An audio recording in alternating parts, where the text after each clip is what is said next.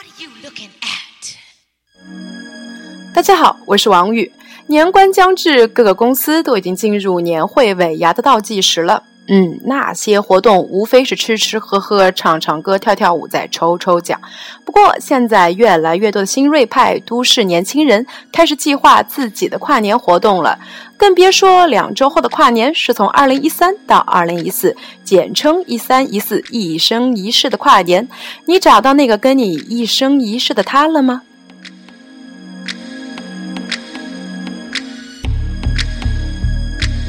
有些朋友计划去台北跨年，这样就可以看到幺零幺大厦的跨年烟花了，真是高端洋气呀！嗯，小粉熊也不能落后，就在这里跟大家分享一下纽约跨年的经历吧。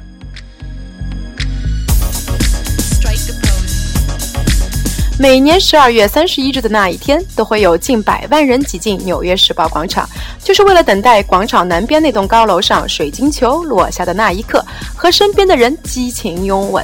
你如果不想一整天都穿着纸尿裤，就来听听小粉熊分享的攻略吧。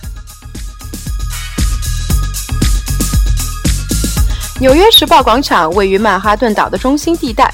严格来说呢，就是从四十三街到四十五街之间被第七大道和百老汇大道隔出来的这个狭小的广场。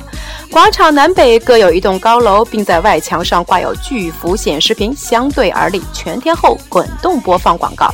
你想想，每天得有多少来自于全世界的人看到这里的广告呀？因此，只要你的品牌能够登上这里的屏幕，就能做到妇孺皆知啦。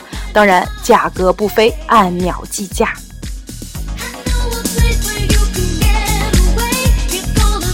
所以呢，这每年百万的跨年统计数据啊，可不能够是这么一个小小的广场，不然这得叠多少层的罗汉呀！由于跨年的水晶球是耸立在广场南边的高楼上，因此只要沿着第七大道往北的人都可以看到这个广开阔广场上的欢腾场景。由于第七大道止于中央公园南边的五十九街，因此那天晚上就是从第四十三街到第五十九街挤满了百万人众。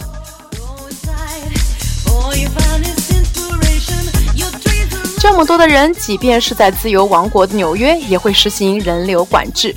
基本上是从当天中午开始呢，纽约时代广场的地铁站就会被封了，因为路面上已经实行交通管制，所以你得早早上路。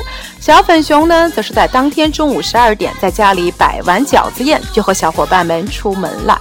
大家从离广场最近的第八大道的 Port Authority 地铁站出来，就被人流推着往北走。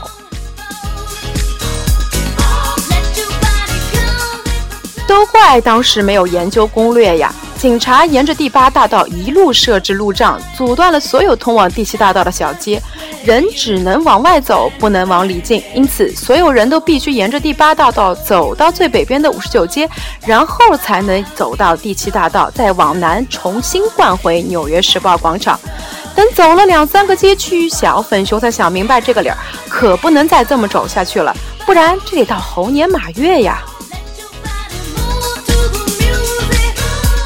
灵机一动，心想：警察总不能让那些住在第七大道和第八大道的之间的人不回家呀！赶紧联系住在里面的朋友，这让小粉熊得以从四十六街进入广场。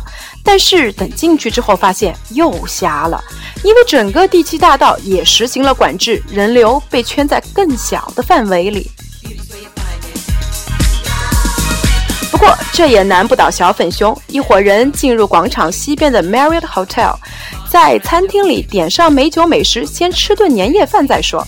等晚上八九点再下楼，小粉熊团伙走出酒店，跟警察玩起了躲猫猫。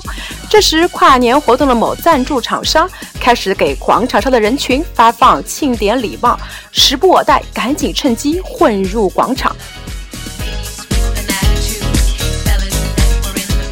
跨年小粉熊来了，就站在四十三街和四十四街之间的广场上，站在纽约的心脏。广场上的大家呢，并不是傻愣愣的站在寒风中等待水晶球的下落，而是各路明星登台献艺。比如说那个这那个迷倒众人的 Justin Bieber。